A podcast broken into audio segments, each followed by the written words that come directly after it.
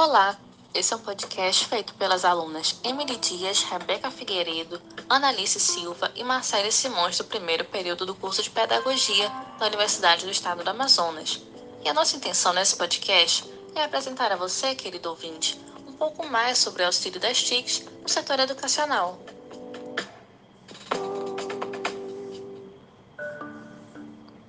Mas afinal, o que são as TICs?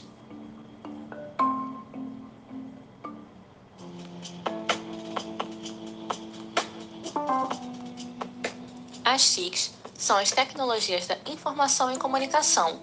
Elas dizem respeito a formas tecnológicas distintas de comunicar e informar por meio das funções de hardware, software e telecomunicações. Elas são utilizadas em diversos segmentos, mas neste podcast falaremos exclusivamente da sua presença no processo de ensino-aprendizagem. Antes de irmos mais a fundo neste tema, gostaria que os professores pudessem desmistificar a ideia das tecnologias da educação como algo que tivesse que escolher ou não trabalhar.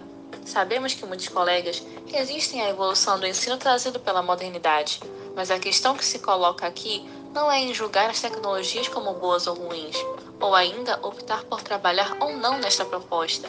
As tecnologias sempre serão tecnologias e serão boas ou não, dependendo da forma que a utilizarmos. Ou seja, o professor não será substituído, como alguns pensam pois ele será o mediador, aquele com potencial criativo, jamais ocupado pelas máquinas. É o professor que terá em suas mãos a possibilidade de transformar uma tecnologia num bom recurso.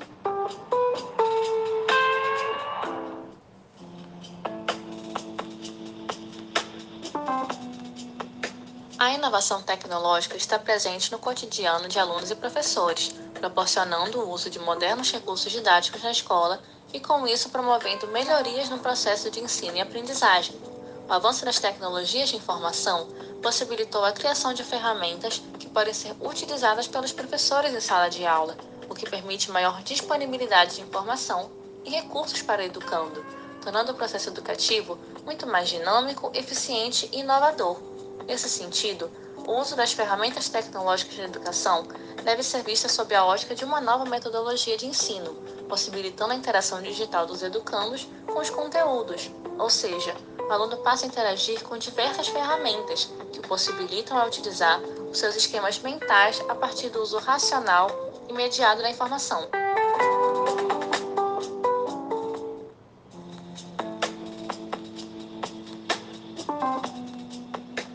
Entanto, o professor não deve entender as novas tecnologias de ensino apenas como um recurso didático inovador, que tornaria as novas ferramentas uma metodologia neotradicional de ensino, pois utilizar com tais ferramentas a mesma metodologia tradicional de ensino significa retroceder, didaticamente, aos avanços da modernidade.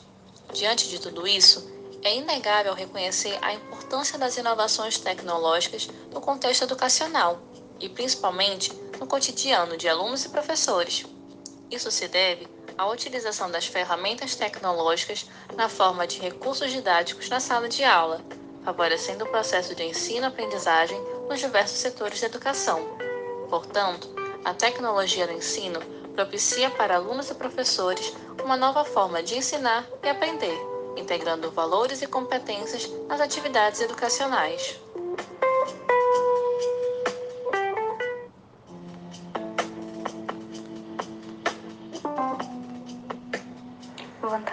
E desvantagens das TICs no processo de ensino-aprendizagem.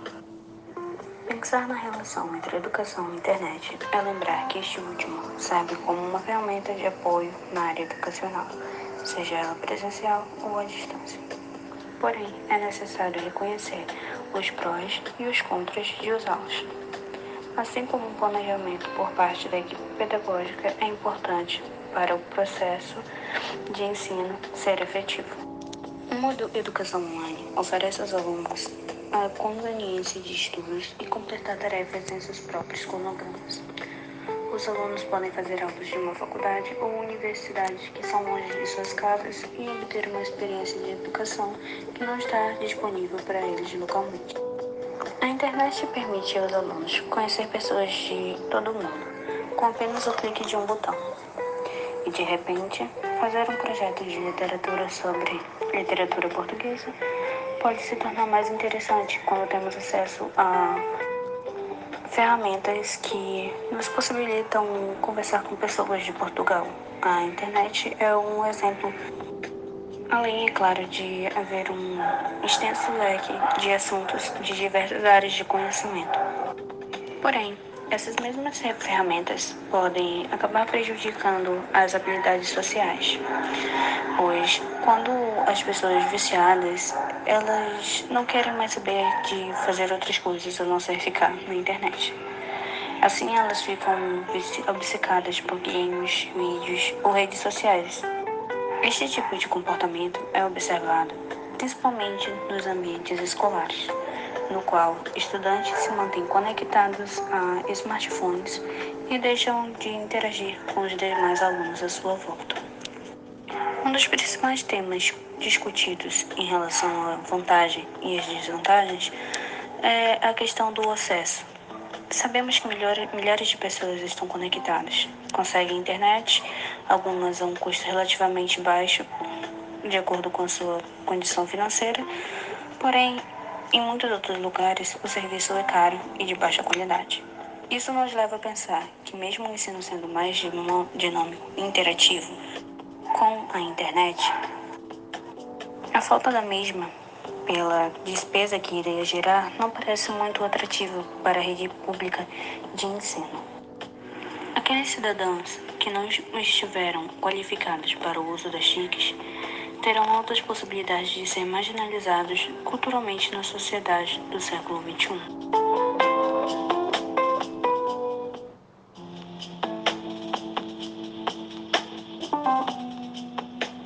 Relação aluno, tecnologia e professor. É evidente que as TICs, apesar da crescente valorização e importância, não pode substituir o educando mas se uma coisa que essa ferramenta pode fazer e faz é transformar o ambiente da aula tradicional. A relação entre professor e aluno deve ser de parceria na busca do conhecimento. É ponto recorrente na fala de educadores o quanto é necessário que os professores estejam constantemente se atualizando para que possam viabilizar o trabalho de ensino-aprendizagem com eficiência e de forma prazerosa para todos os envolvidos nesse processo professor precisa se conscientizar do seu papel como educador e continuar estimulado a ter uma participação ativa no processo de transformação da sociedade. Para que isto ocorra, ele necessita refletir sobre o sentido do que se propõe a ensinar e ter segurança na importância do que ensina e de seu papel social.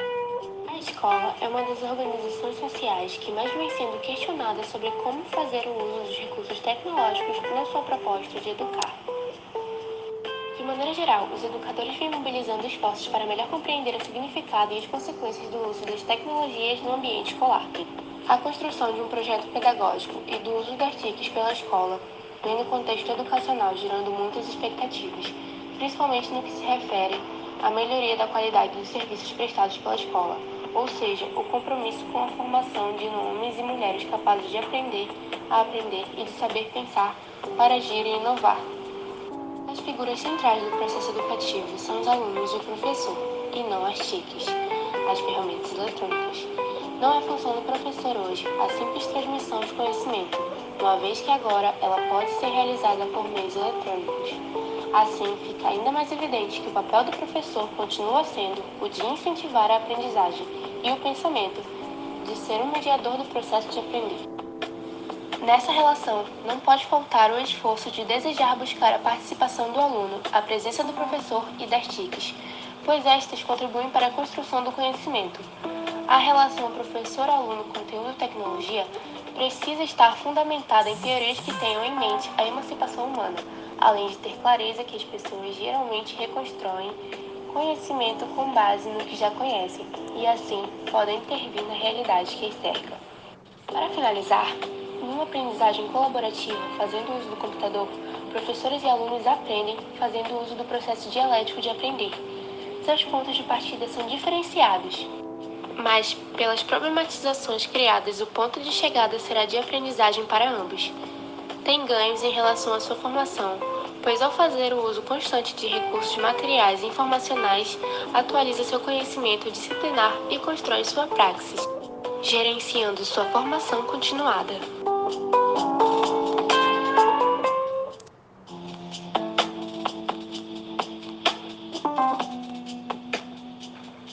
Os desafios da implantação das novas tecnologias na educação.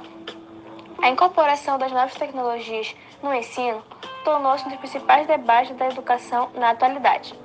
Com a implementação de seu uso, ocorrem diversas vantagens, mas também muitos desafios, e os três maiores deles são: primeiro, a formação docente insuficiente. Por mais que a desconfiança docente com relação ao uso das novas tecnologias venha diminuindo, ainda há muitos desafios para incorporar essas ferramentas de forma efetiva, contribuindo para a aprendizagem dos alunos. Os números demonstram que a formação é mesmo um dos grandes desafios no que diz respeito ao uso da tecnologia. De acordo com a pesquisa TIC Educação em 2016 do Centro Regional de Estudos para o Desenvolvimento da Sociedade da Informação, SET, 54% dos professores não cursaram na graduação disciplina específica sobre como usar computador e internet em atividades com os alunos. Além disso, 70% não realizaram formação continuada sobre o tema no ano anterior ao levantamento. Dos que realizaram, 20% afirmaram que a capacitação contribuiu muito para a atualização na área.